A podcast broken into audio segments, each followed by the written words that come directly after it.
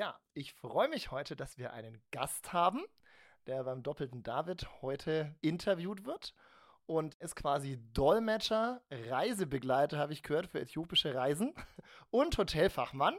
Ich freue mich, Mulo, dass du heute hier bist. Du stammst ursprünglich aus Äthiopien und hast deine Ausbildung abgeschlossen und arbeitest jetzt bei einem großen öffentlichen Träger. Schön, dass du heute Abend da bist. Guten Abend, David. Ich freue mich auch, dass du mich eingeladen hast. Ich freue mich auf die Interview und ja, schauen wir mal, was bin ich gespannt. Ja, genau. Du bist Fan vom FC Arsenal. Wie kam das? Keine Ahnung. Irgendwann habe ich schon das erste Mal Spiel von Arsenal angeschaut dass die Spiel, wie die spielen und alles gefällt mir so sehr und immer noch, als ich Kind war, habe ich das schon viel mal gesehen. Das bleibt in also meinem Kopf und dann, genau, ja. Okay, lebenslang. Also, ja. Das heißt also lebenslang, okay. Werden Sie dieses Jahr Meister? Ja, hoffentlich. Dieses Jahr haben wir schon ein paar gute Spieler gekauft, so Declan Rice und Gabriel Jesus, der war ja, der war schon länger da und Justin Timber, hast du schon mal gehört? Ja auf jeden Fall der deutsche Nationalmannschaftsspieler Kai Arvert auch dabei und hoffe ich dieses Jahr Meister werden. Und dann gehst du zur Meisterfeier nach ja. England. Du hast erzählt, du warst vor kurzem auf einer Italien-Rundreise. Wo ist denn dein letztes Handybild entstanden? Ja, klar, Italien ist ein schönes Land und mein letztes Bild war in Venice. In Venedig? Genau, in Venedig, ja. Sehr schön. Was war drauf? Es war drauf so die Dämmerung. Ja. Ungefähr so, das da war circa um 6.30 Uhr oder sowas am Abend. Dann habe ich da schon gut fotografiert. Es war ein schönes Bild. Spannende Frage. Was wäre eine Superkraft, die du gerne hättest? Also mein Sohn, der Tim, ist ja Spider-Man-Fan, der würde gerne klettern können, die Wände hoch. Was wäre eine Kraft, wo du sagst, die hättest du gerne, der Superheld wärst du gerne? Eher Batman oder? Boah, ich habe sowas nicht überlegt. Ich habe so viel mehr von Elden angeschaut. ja, die Avengers auch, aber. Hast du einen Lieblings-Avenger? Weiß ich gar nichts, aber vielleicht der Tor? Ja? Ja. Einen großen Hammer. Muss man mal drauf genau, ja. genau. Wenn es nicht läuft auf der Arbeit, dann einfach mal genau. draufhauen. ja, richtig. Jetzt haben wir darüber gesprochen, Du, du stammst ursprünglich aus Äthiopien, ja, ein sehr schönes Land. Was bedeutet für dich Heimat? Wo ist für dich Heimat? Weiß nicht, ich habe mich gedacht, dass für mich Heimat bedeutet alles mhm. und auch mit anderer Bedeutung. Heimat ist das zum Beispiel, was ich, äh, ich wohne ja momentan in Deutschland. Ich fühle mich auch schon langsam Heimat, ja. wo ich schon wohne und wo ich arbeite und wo ich momentan bin, für mich auch Heimat. Aber jeder hat schon eine Heimat, aber ja, also wechseln von einem Land ist schon auch das Heimat. Ich fühle mich auch schon in Deutschland wie Heimat, weil fast bin ich zehn Jahre hier. Und auch Äthiopien ist schon, bin ich dorthin geboren, habe ich meine alle Familienverbünde und Kindheit, Freunde und sowas. Denn deswegen, das bleibt meine mhm. Gedächtnis und daher auch habe ich schon viele Memories in Deutschland auch gemacht. Und ja, also viele Erinnerungen tatsächlich. Das heißt, für dich ist es dann nicht an einen Ort gebunden, sondern es kommt wahrscheinlich auch auf die Menschen drauf an oder wie man kennenlernt oder so. Du bist ja, wie gesagt, sehr, sehr gut vernetzt. Du kennst ja mittlerweile ganz Lauf. Ich habe mich mit dir mal lange unterhalten, ganz Nürnberg. Deswegen sage ich, dass wir erzählen, jetzt organisierst du Reisen für jemanden nach Äthiopien, Dolmetschen tust du. Also du bist ja sehr aktiv. Ja, genau, ich bin sehr aktiv. Das für mich, wie du gesagt hast, Menschen macht den Ort schöner oder schlechter. Das ist meine Gedächtnis und alles bleibt beim Menschen. Wenn zum Beispiel bist du in eine schönes Urlaubsort, wie mhm. Bali zum Beispiel. Wenn ich dort alleine bin, das will ich nicht. Mhm. Ich will in eine schlechtes Ort, es gibt keine schlechte Ort ja, eigentlich, ja. aber nicht schon wie Bali, sondern für mich spielt große Rolle, wer ist mit mir da, Menschen und alles, das mag ich auch sehr Spaß und das bedeutet Heimat für mich. Und du bist ja tatsächlich auch eine eine Frohnatur, ja. Also wenn du morgens immer bei uns, du wohnst ja bei uns in der Straße, äh, quasi vorbeiläufst, du strahlst immer, ja, und das ist immer ganz, ganz schön. Oder abends grüßt immer recht, also bist wirklich eine Frohnatur. Und ich bin immer begeistert, wie fit du morgens schon, schon sein kannst, tatsächlich. Wahrscheinlich überspielst du es ein bisschen. Bist du Langschläfer oder Frühaufsteher? Von die letzte fange ich an. Ja. Wenn ich Arbeit habe, Frühsteher. Wenn ich frei habe, dann jeder weiß, jeder kennt mich das, ich schlafe länger. und früh immer meine Kraft ist, dass ich bin so religiös und jeden Tag vor dem Bett und nach dem Bett bete ich immer und froh insbesondere, ich lese Bibel und das war so meine Kraft. Dann ich freue mich so sehr, weil ich weiß, dass jeden Tag ist Neues, neue Erfahrungen bringt was auch schon ein Licht. Von dunkel kommt ein Hell und ich sehe immer noch ein Licht und ich freue mich auch immer so. Ich versuche immer mal positiv bleiben und sowas. Dann ich freue mich auch schon zum Beispiel, wenn ich vorbeigelaufen bin. Ja, sehe ich auch Menschen, wie du gesagt hast, wir treffen uns auch schon ja, oft genau. mal und das war auch schon, schon immer strahlend und sowas haben wir schon eine positive Kraft und gehen wir zur Arbeit. Ich mag so sehr gerne meine Kolleginnen und Kolleginnen, auch mhm. meine Arbeit und das freut mich, weil wenn ich gehe zur Arbeit, das weiß ich, dass schon in ein schönes Ort gehe und ja, mag ich auch Spaß auch meine Arbeit. Deswegen war immer, ich freue mich so sehr. Sehr schön, sehr schön. Jetzt haben wir viel über, über Orte gesprochen. Ähm, Gibt es jetzt einen Ort, wo du sagst, da bist du am liebsten? Das kann auch in der Wohnung sein, muss jetzt kein Ort auf der Welt sein. Ja, ich zum Beispiel bin gerne am Sofa. Ja, also da fühle ich mich sehr wohl. Ja. Gibt es bei dir so einen Ort ohne der Küche? Ja, weil ich gern koche. Gibt es für dich so einen Ort, also ne, muss jetzt nicht an der Welt sein, wo du sagst, da bin ich gerne im Bett? wow. Muss ich gehen, wenn ich zu Hause bin, oft einmal sitze ich auf Boden. Nicht direkt auf dem Boden, ja. sondern ja einen Teppich und mache ich da ja Kissen und sowas. Das war für mich echt richtig gemütlich und du ich sitze auf der Aussicht auf die Pegnitz. Ja, genau. Wenn ich aber auf dem Boden sitze, sehe ich Pegnitz nicht. Durch Fenster, genau, ja. Ich wohne direkt am Pegnitz und ja, genau, muss ich aufstehen. Aber oft einmal, weil Boden ist immer so gleichmäßig. Deswegen dann, ich fühle mich so richtig angenehm und ich sitze auf dem Boden, ja. Deswegen hast du noch keinen Bandscheibenvorfall, ja? Weil ja, wir ständig genau. auf die Stühle sitzen. Ich glaube, dass das gesünder ist, auf dem Boden zu sitzen tatsächlich. Ja, genau, ja, das äh, gilt auch von meinen Rückenschmerzen, ja, stimmt. Jetzt, ähm, du sagst, du sitzt am Boden gerne und es ist gesund für den Rücken. Stell dir vor, in deiner Wohnung fällt drei Tage lang der Strom aus. Was machst du als erstes oder was machst du in drei Tagen? Als ich in meinem Heimatland war, ja, habe ich schon dran gewohnt, weil manchmal, manchmal gibt es auch kein Licht. Drei Tage, vier Tage, aber in Deutschland schon lange seit zehn Jahren. Ich hatte sowas nicht gehabt, aber wie es möglich bleibe ich nicht zu Hause. Ich gehe Freunde besuchen oder mit Freunden, keine Ahnung, spazieren gehen, ja, trinken oder Fußballspiel anschauen. Regelmäßig, ich gehe auch schon Fitnessstudio, vielleicht ich gehe auch schon ins Fitnessstudio oder ich gehe spazieren, auf jeden Fall. Auf jeden Fall bleibe ich nicht zu Hause, aber lese ich auch gerne und vielleicht ich lese. Und finde ich auch manchmal gut, ein anderes Erlebnis. Immer wieder, ich versuche mal, das ist genießen. Nicht so mich Stress machen, sondern ein bisschen genießen, ja.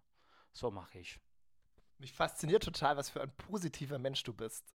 Also wie, wie positiv du einfach berichtest und was du jetzt auch sagst, ne, mit dem Stromausfall, ja, dann gehe ich halt nach draußen, dann besuche ich Freunde. Also ja, eine Frohnatur, ein, ein positiv denkender Mensch und das beeindruckt mich sehr. Zum Abschluss die letzte Frage.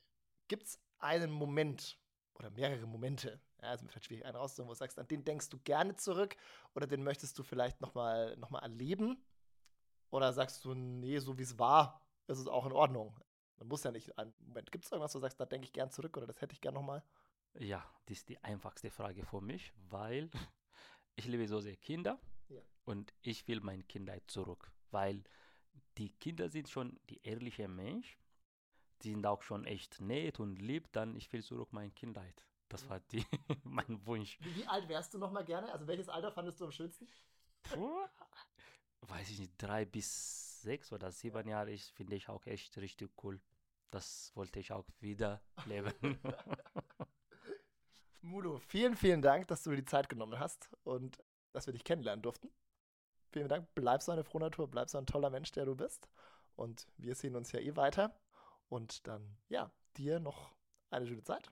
Und dann schalte ich jetzt rüber zum doppelten David, die hoffentlich beim Wandern sind. Vielen Dank, dass du eingeladen hast und das war echt tolle Zeit und ja, ich bleibe, ich versuche auch immer positiv bleiben und viel Spaß bei euch auch das so weitermachen. Und ja, bin ich gespannt, was kommt raus. Dann vielen, vielen Dank. Ein kurzer redaktioneller Hinweis vorneweg. Es gibt drei Stellen im Podcast, die wir nachträglich nochmal eingesprochen haben, da wir ja einiges nochmal richtigstellen wollten oder uns im Eifer des Gefechts nicht richtig ausgedrückt haben. Und ihr werdet es merken, es wird ein bisschen eine Veränderung sein, Sprechen, in der Lautstärke. Aber das machen wir einfach, weil das so ein wichtiges Thema ist, das Thema Asyl, dass wir ja einfach die, die richtigen Aussagen treffen möchten. Und damit viel Spaß beim Podcast. Herzlich willkommen zum doppelten David nach einer kurzen Sommerpause. Wir haben jetzt ein Gespräch, oder David hat ein Gespräch gerade geführt und dieses Thema wollen wir ein bisschen tiefer einsteigen. Ich habe dem David gestern hm, eine Nachricht geschickt mit so einem Auszug aus der Tagesschau. Und zwar beim, beim Handy habe ich immer so eine Übersicht und da waren vier Meldungen wirklich nur zum Thema Asyl und Flüchtlinge. ARD Deutschland Trend extra, wie rechts ist Deutschland. ARD Deutschland Trend, Unzufriedenheit mit Migrationspolitik wächst. Dann auf dem Weg zur Asylreform jetzt nah an der Einigung und deutlich mehr Migranten kommen über das Mittelmeer. Finde ich ziemlich krass. Jetzt auch gerade natürlich vor der Wahl. Ich weiß nicht genau, wann der Podcast fertig ist und ausgestrahlt wird, aber wir befinden uns aktuell vor der Wahl und mega Thema gerade. David, du bist ja mittendrin in diesem Thema. Das ist dein Job. Vielleicht, dass du mal ganz kurz nochmal den Inhalt ja. von deiner Jobbeschreibung klärst, dass man das da versteht. Ja, genau. Letztes als Berater für, für Kirchenasyl, für die Bayerische Landeskirche, geht es immer darum zu sagen, dass wir ähm, Menschen in die Kirche aufnehmen, die, die davon betroffen sind, dass wenn sie in ein europäisches Land abgeschoben werden, ja, dass sie dort unmenschliche oder erniedrigende Behandlung erfahren. Mhm. Ja? Und das ist zum Beispiel der junge Familienvater mit seinem Kind, der nach Bulgarien abgeschoben wird, der dort letzten Endes im Gefängnis gelandet ist mhm. oder landen wird, der dort Gewalt erfahren hat von den Polizeiwärtern. Das ist die Familie aus Kroatien, also die nach Kroatien abgeschoben wird und dort letzten Endes aus der EU gedrängt wird, ja, und von Hunden wirklich gebissen wird, dass sie europäischen Boden wieder verlassen. Mhm. Das sind Menschen aus Litauen, eine junge Frau, die dort inhaftiert wurde, weil sie eingereist ist in die Europäische Union. Mhm. Und wir sprechen immer von Menschen, die einen Fluchtgrund haben. Und das sind alles Menschen, die du kennengelernt hast. Ja, tatsächlich, ja. genau. Das sind Geschichten nicht aus den Medien, mhm. sondern tatsächlich äh, die, die wirklich bei mir in der Beratung waren. Ja. Und ich glaube, das ist ganz wichtig, eben, dass wir jetzt heute mal über die Menschen auch sprechen wollen und nicht nur diese plakativen Dinge, die vielleicht viele von uns einfach nur durch Tagesschau lesen, diese, Massen, sondern dahinter stecken immer Individuen, Menschen ja. wie du und ich, die solche Schicksale erleiden, die, die sowas ertragen müssen. Die sich auf den Weg machen, ein Stück Genau, erst aus Not. Machen, aus der Not, ja. Und jetzt ist um diese Menschen kümmere ich mich im, im weitesten Sinne. Natürlich bin ich angewiesen auf ein Netzwerk. Es gibt Kirchengemeinden, die dort unterstützen. Also ich alleine kann das natürlich mhm. nicht leisten, aber letzten Endes ich, ich berate dann, dann die einzelnen Kirchengemeinden, die dort den, den Menschen helfen. Erst jetzt, heute geht es darum, dass wir einen schwer herzkranken Iraker mhm. versuchen vor der Abschiebung zu schützen, mhm. weil er in Litauen letzten Endes dann relativ sicher nach in den Irak abgeschoben wird, weil dort sein Asylverfahren bereits beendet ist in Litauen und er dort wahrscheinlich mit Sicherheit sterben wird, weil okay. einfach kein neues Herz oder mhm. keine Behandlung dort bekommen wird. Also wir helfen tatsächlich Leben und Tod mhm. und versuchen dort letzten Endes ja, den Einzelnen, den Menschen ja. gerecht zu werden als Kirche. Kann man eigentlich über dieses Thema nicht oder kann man dieses Thema behandeln, ohne politisch zu werden? Also da steckt ja immer ganz, ganz viel dahinter mit Asylrecht und so weiter. Oder kann man sich dem auch rein menschlich nähern? Ist das überhaupt möglich? muss man immer das große Ganze auch betrachten. Also ich glaube, zunächst muss man sich den Menschen nähern. Weil ich mhm. glaube, es macht letztens keinen Sinn, eine Gesetzgebung zu machen, die den Menschen nicht im Blick behält. Mhm. Ja, Artikel 1 vom Grundgesetz sagt, die Würde des Menschen ist unantastbar mhm. und wir müssen den Menschen in den Mittelpunkt nehmen von jeglicher Gesetzgebung. Mhm. Ja? Und das heißt, wenn wir unpolitisch sein wollen, das klappt nicht, aber ich würde Politik so benennen, dass es darum geht, das oberste Recht, nämlich das Menschenrecht, das Recht auf die Würde, mhm. auf was ich vorhin von diesem herzkranken Iraker erzählt habe, dass er letzten Endes eine Möglichkeit bekommt, nicht sterben zu müssen. Mhm. Dass das letzten Endes nicht unpolitisch ist, aber sich immer auch den Menschen näher. Das gehört zusammen für mhm. mich. Also schließt sich nicht aus. Ja? Ja. Menschlichkeit und Gesetz. Wie ist das? Du, du kriegst ja diese, diese Schicksale mit. Also wenn wir mal vielleicht vom, vom Anfang beginnen. Ja? Also diese Menschen sind in, in Kriegsgebieten oder in Gebieten, keine Ahnung, wo, wo eine Politik herrscht, mit der sie, in der sie verfolgt werden oder wie auch immer, Wirtschaftsflüchtlinge und so weiter. Klimaflüchtlinge kommen bestimmt auch noch irgendwas dazu. Die Menschen machen sich auf den Weg. Wir haben das so in den Medien gehört, gehen in irgendein Boot, kommen hier rüber, werden irgendwann gerettet, kommen dann auf Lampedusa oder wie auch immer, kommen in irgendwelche Lager und kommen irgendwann vielleicht, wenn sie Glück haben, nach Deutschland und bekommen hier einen Aufenthaltstitel. Die Menschen, die hier ankommen, bekommen die eine psychologische Betreuung mit diesen krassen Erlebnissen. Ich weiß nicht, also ich habe einmal mit jemandem da gesprochen, der hat, glaube ich, so ein Jahr ungefähr gebraucht, bis er irgendwann mal da war mit irgendwelchen Jobs in irgendwelchen Häfen und sowas. Hm. Aber, na, überleg mal so, diese Corona-Krise, die hat ja viele von uns mitgenommen. Die, na, die, die psychologische Betreuung nimmt in Deutschland zu. Ja, dass Menschen immer mehr da müssen. Was ist mit diesen Menschen, die wirklich was Krasses erlebt haben? Ja. Wie ist da die Unterstützung oder gibt es da eine Unterstützung oder in den ersten 15 Monaten, wenn Sie hier sind, regelt das, das Asylbewerberleistungsgesetz. Und da ist es tatsächlich sehr, sehr schwer, an eine Behandlung, eine psychotherapeutische Behandlung zu kommen. In Ausnahmen geht es, wenn es Kinder sind, wenn es Opfer sind von Gewalterfahrungen, beziehungsweise vulnerable Gruppen, also Frauen, die Opfer von Gewalterfahrungen geworden sind. Aber in der Regel ist es sehr, sehr schwierig in den ersten 15 Monaten. Und wenn wir wissen, dass solche Traumata natürlich auch zeitnah bearbeitet werden sollten, dann wäre es umso wichtiger, dass sie eben zeitnah eine psychotherapeutische oder psychologische Begleitung bekommen. Und danach, wenn dann die 15 Monate rum sind, dann kommen sie ins ganz normale Leistungsrecht, also SGB II. Und dann hätten sie mit der Krankenversicherung ganz normal den Anspruch drauf, dass sie in eine psychotherapeutische Behandlung könnten. Aber dann fehlen schlicht die Plätze. Dann sind es zu wenige Psychologen für zu viele Menschen. Und das ist nochmal wichtig zu sagen. Es sind nicht erst ein Problem das wir mit den Geflüchteten haben, sondern wir haben davor schon zu wenige Psychologen, Psychologinnen gehabt und das Ganze verschärft sich jetzt. Das heißt, wir sollten tunlichst eben mehr Psychologen, Psychologinnen ausbilden, um eben dort allen Menschen einen Zugang zu dieser wichtigen Behandlung eben zukommen zu lassen. Dann gibt es noch eine dritte Möglichkeit. Es gibt natürlich die Caritas, die Diakonie, die dann Beratungsstellen anbieten. Auch dort ist natürlich Fachkräftemangel. Aber das ist das Tragische jetzt zum Beispiel in Nürnberg, die, das Traumazentrum dann geht es wieder ums Geld. Dann heißt es, wer finanziert es, wer trägt es, weil es dann ja keine Leistungen sind, die der Staat bzw. die Krankenkassen übernehmen. Und dann ist mal die Frage, welcher Geldgeber dann für die Kosten fürs Personal aufkommt. Also es wäre sehr, sehr wichtig, aber es ist tatsächlich sehr, sehr schwer, dass geflüchtete Menschen einen Zugang zu psychologischer Behandlung bekommen. Was brauchen die Menschen am dringendsten? Zuwendung. Zuwendung. Zuwendung. Ich glaube, es ist manchmal sehr einfach. Ich war vor kurzem erst eine Geflüchteten besuchen, der von unmittelbarer Abschiebung bedroht war, äh, nach Bulgarien. Und einfach, dass jemand hingeht und sich für ihn interessiert und sagt, hallo, Anna Esmi David, ich bin David. Mhm. Und einfach sich Zeit nimmt. Es geht nicht um Sprache. Sprache ist das Unwichtigste überhaupt. Mhm. Sondern es geht darum, ein Lächeln mit jemandem zu essen. Und sich wirklich den Menschen zuzuwenden und hinzuschauen mhm. und sich Zeit zu nehmen. Ja. ja. Das ist tatsächlich ein Baustein für gelungene. Willkommen fühlen. Ja. Und das erzählen viele Menschen, dass sie das erste Mal in der Kirche erleben, fragt, was mein Job ist. Das erste Mal erleben, dass sich eine Kirchengemeinde, dass sich Menschen für sie interessieren. Mhm. Und so bauen wir Vorurteile ab. Mhm. Oder so ja, überwinden mhm. wir Brücken. Ja, und wir reden nicht mehr von der Masse von den Themen, die du vorhin in der Tagesschau ja. vorgelesen hast, sondern hinter jeder Zahl, der ertrunken ist, der kommt, steckt ein Mensch. Eine Familie oder irgendwas. Ich kann mich erinnern, gab damals, das war so bei der ersten Flüchtlingswelle, gab es so ein, in der Bertlein-Schule in Lauf so ein riesen Event der Begegnungen, ne, wo du dann diese Leute mhm. kennengelernt hast. Ne? Sowas gibt es gar nicht mehr. Das ist, also ich habe jetzt zumindest nicht davon gehört. Ne, ich würde einen Satz sagen, ich, als ich 2015 in Lauf angefangen, oder 2013 habe ich angefangen, Lauf hat es wahnsinnig gut gemacht, genau was du sagst. Man mhm. hat Integration gelebt, man hat Feste ausgerufen, miteinander gefeiert, man hat Kulturen zusammengebracht, aber man hat letzten Endes diese, diese Thematik, dieses Problem, Problembewusstsein, was jetzt gerade in den Medien herrscht, es war kein Problem. Und mhm. faktisch, und das will ich einfach noch sagen, sind es weniger Zahlen als 2015. Das werden wir Fakten nochmal kurz sprechen. Es sind weniger Zahlen als 2015. Okay.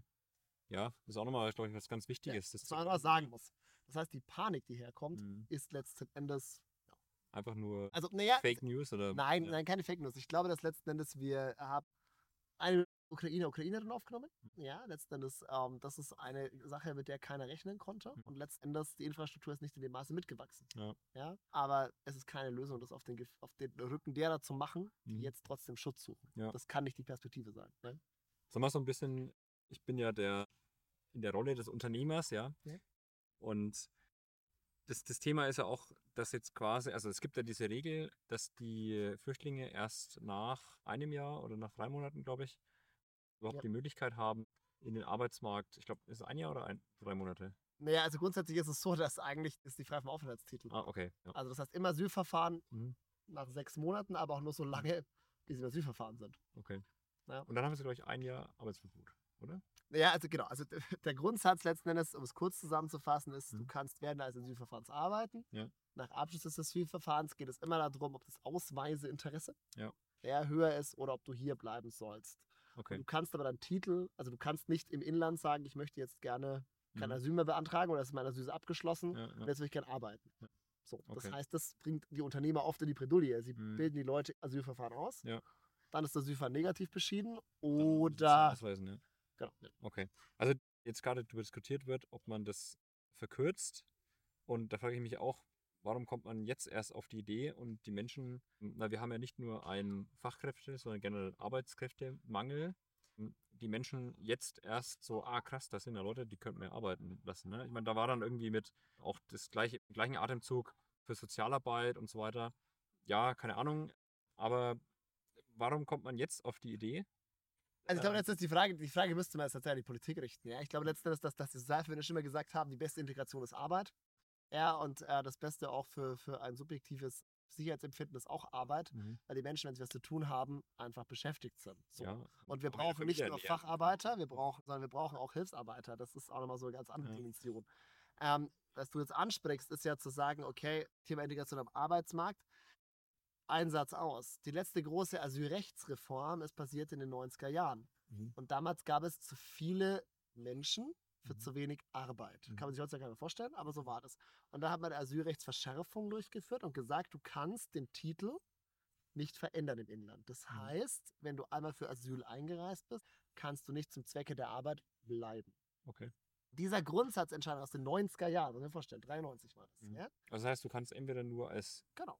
Arbeit einreisen. Genau. Also du entscheidest eigentlich bei der Einreise jetzt, sag ich mal, fiktiv Ja. gesprochen, entweder du kommst für Asyl Oder für Arbeit. oder für Arbeit. Okay. Aber es zu wechseln, daran hängen wir, die sogenannte Spurwechsel, seit Jahren. Blöde Frage, warum kommen die Leute nicht und sagen, ich will hier arbeiten? Geht das nicht überhaupt nicht? oder? Also, das ist die Frage, wer kommt. Ich möchte nochmal betonen: 72 Prozent der Menschen, die zu uns kommen, erhalten eine Anerkennung nach der Genfer Flüchtlingskonvention, Mhm. nach letzten Endes Direktasyl oder 70 Jahren Schutz oder ein Abschiebehindernis. Okay. Das ist eine hohe Summe. Also, wir reden nicht von so. Das heißt, wir reden maximal von 30 Prozent, wo wir über dieses Thema sprechen können. Mhm. Der Rest ist abgesichert über eine andere Rechtsform. Mhm. So. Und die 30 Prozent, die jetzt oder 28 Prozent, die nicht abgedeckt sind, darüber könnte man sich fragen, Irak zum Beispiel, Mhm. ja, weil Visaverfahren zu lange dauern, weil Unternehmen nicht genügend aus meiner Sicht dort auch Partnerschaften aufbauen. So. Das heißt, das Thema Arbeitsmigration könnte man anders steuern Mhm. und wir hätten tatsächlich auch die Möglichkeit, dort nochmal hinzugucken, Mhm. ja, wenn wir unsere eigenen Bürokratieverfahren vereinfachen würden. Ja? Mhm. Gerade im Blick auf den Irak zum Beispiel. Ja, glaube ich, wäre das der sinnvollere Weg mittlerweile, Mhm. zu sagen, ja, Aber verstehst du richtig, dass jetzt gerade grob 70 Prozent mhm. sind Flüchtlinge nach den Flüchtlingskonventionen. Die haben ein Verfolgungsschicksal. Die werden vom Staat verfolgt oder individuell verfolgt Mhm. oder kommen aus einem Kriegsgebiet. Okay. Und die anderen Prozent sind? Ne, das sind Menschen, die letzten Endes, sage ich mal, aus Ländern kommen, wo der deutsche Staat diesen Flüchtlingsschutz nicht gewähren kann. Okay. Und dann letzten Endes feststellt, dass sie wieder ausreisen müssen. Und jetzt ist die Frage, Was können da jetzt Gründe sein? ein Grund zum Beispiel wäre, dass man sagt, in dem Land liegt kein Verfolgungsgrund vor. Es ist nicht Aber es hat einen Grund, warum er herkommt. Oder? Naja, klar. Grund aus Wirtschaftlichkeit ist ja, das ist ja der Punkt, Mhm. dieses despektierliche Beispiel des Wirtschaftsflüchtlings. Ob ich quasi die Knarre an den Schädel bekomme oder Mhm. Hunger habe, tut Ja. erstmal für mich keinen Unterschied. Aber fürs Asylrecht tut es einen Unterschied. Mhm. So. Ja. So. Und da gebe ich dir recht, da müsste man letztendlich in den Herkunftsländern gucken, ja, dass dort nochmal wesentlich weniger Menschen sich auf die gefährliche Reise nach Mhm. Europa tun Ja. ja, sondern andere Wege eröffnen über Partnerschaften für Europa, ja, wo man sagt, mit, Af mit afrikanischen Staaten zum Beispiel, dass man Praktikas anbricht, dass Mhm. man Visa vereinfacht, dass man Institute einschaltet, dass man mehr Deutsch lernt. Also dass einfach diese legale Migration ja. Vereinfacht wird, um Mhm. diese 30 Prozent zu minimieren, aber sie trotzdem im Land zu haben, dass sie letzten Endes Tätigkeiten und Arbeit erledigen, Mhm. ja, und für uns hier letzten Endes auch, auch ja, einen Nutzen Ja. ist halt schon hart, aber Ja. haben. Ja? Und da reden wir nur von 30 Prozent, das sind nicht, sind nicht viele. Mhm. Okay, ja, spannend. Wenn wir nochmal so ein bisschen zurückkehren zum Thema Kirche und Asyl. Du hast es vorhin schon ein bisschen angesprochen, aber welche Aufgabe hat, haben wir als, glaube ich, Christen und die Kirche? Ja, kann jetzt sagen, das ist eins oder kann sagen getrennt, wie auch immer. Aber was haben wir als Christen für eine Aufgabe? Und daher finde ich ganz spannend, du hast ja, du warst ja Vorstand bei Matteo Asyl, die mit dem, mit dem Leitspruch, Jesus spricht, ähm, ich war fremd obdachlos und du hast mir, äh, ihr habt mich aufgenommen. Das ist vielleicht, was weg schon ist. So. ja, das heißt, welche Aufgabe haben wir als Christen? Im Johannesbrief steht, Geliebte, glaubet nicht jeden Geist, sondern prüft die Geister, ob sie von Gott sind, denn es sind viele falsche Propheten hinausgegangen in die Welt.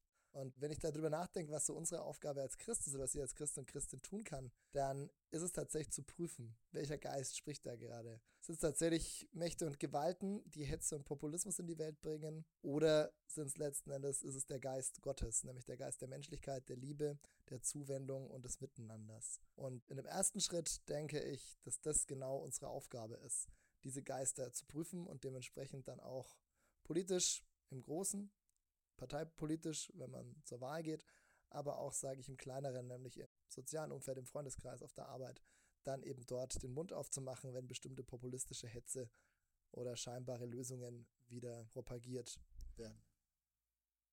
Ich glaube, dass wir uns immer wieder den Menschen zuwenden müssen. Ja, Christus ist angeeckt. Christus war unbequem. Und Christus ist am Ende gekreuzigt worden.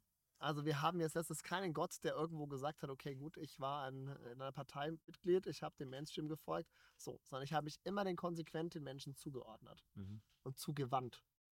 Und auch denjenigen Menschen, und in unserer Gesellschaft sind es leider, und das sage ich wirklich leider Geflüchtete aktuell, das mhm. mich sehr, sehr schmerzt, ähm, sich denen zuzuwenden, mhm. sie kennenzulernen ja, mit mhm. ihnen ins Gespräch zu kommen, zu reden, in die Flüchtlingsunterkünfte zu gehen, sie mitzunehmen. Mhm. Im Sportverein, in den Schulen, in der Ausbildung, egal wo man steckt, zu sagen, hey, ich interessiere mich dafür. Nicht, weil du Flüchtling bist, sondern weil du Mensch bist. Mhm. Du bist Mensch, du bist Kind Gottes. Und das gilt unabhängig jeglicher Religion. Und damit haben wir genug getan. Ich glaube, mehr müssen wir erstmal nicht tun. Es geht nicht darum, politische Parteiprogramme auszuarbeiten. Völliger Quatsch. Da gibt es Experten, Expertinnen, die das tun. Ja. Es geht zu sagen, hey, ich, ich, ich als Person wende mich den Menschen zu und erzähle von meinen Erlebnissen mit diesen Menschen. Mhm. Und die sind wie mit jedem Menschen. In weiten Teilen positiv, manche ja. sind negativ. Das ist wie so. Ich sage immer, wenn mich einer fragt, ein Beispiel, David.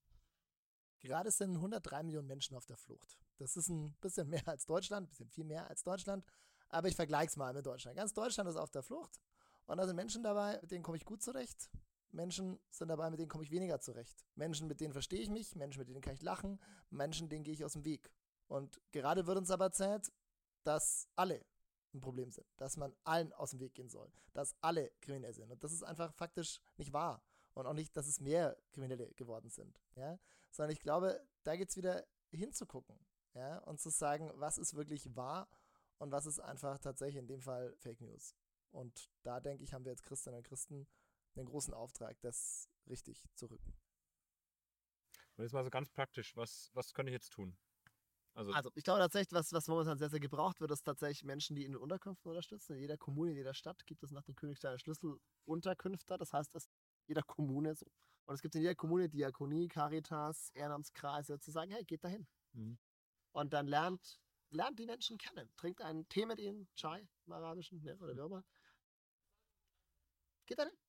Bildet euch eure eigene Meinung, losgelöst von dem, was, was an, an Masse, an, an, an Zahlen vom wird, lernt die Menschen kennen und dann bildet euch ein Urteil. Und dann ja. ist, ist viel, viel geholfen. Ja, und klar, es gibt mittlerweile, Gott sei Dank, nachdem wir jetzt schon Thematik seit 2015 viele Geflüchtete, Gott sei Dank, bei uns auch haben und die Menschen zu uns gekommen sind, haben wir Strukturen. Mhm. Ja, wirklich Gott sei Dank Strukturen, dass man dort andocken kann. Mhm. Denke ich, man muss es nicht mehr alleine tun. Ja. ja das cool. denke ich ist ein guter erster Schritt. Ja. Um sich letzten Endes ja, ein eigenes Bild von den Menschen zu bilden, die zu uns kommen. Ich denke, das würde schon vieles, glaube ich, in unserem Land lösen, ja. wenn wir dort uns selbst eine Meinung mit den Menschen bilden, die es eigentlich gibt. Und ganz praktisch denke ich, geht auf eure Kommune zu. Ja, dort gibt es einen Bürgerbeauftragten, dort gibt es eine Integrationsbeauftragte. Googelt im Internet den Helferkreis vor Ort in eurer Gemeinde, wo ihr wohnt. Ähm, und wenn ihr Rückfragen habt oder sagt, ihr kommt gar nicht zurecht, dann meldet euch bei mir oder bei uns und dann können wir euch dort auch weiter, weiter vermitteln oder helfen oder unterstützen. Cool. Dann lasst uns auf die Menschen zugehen. Richtig. Amen. Amen.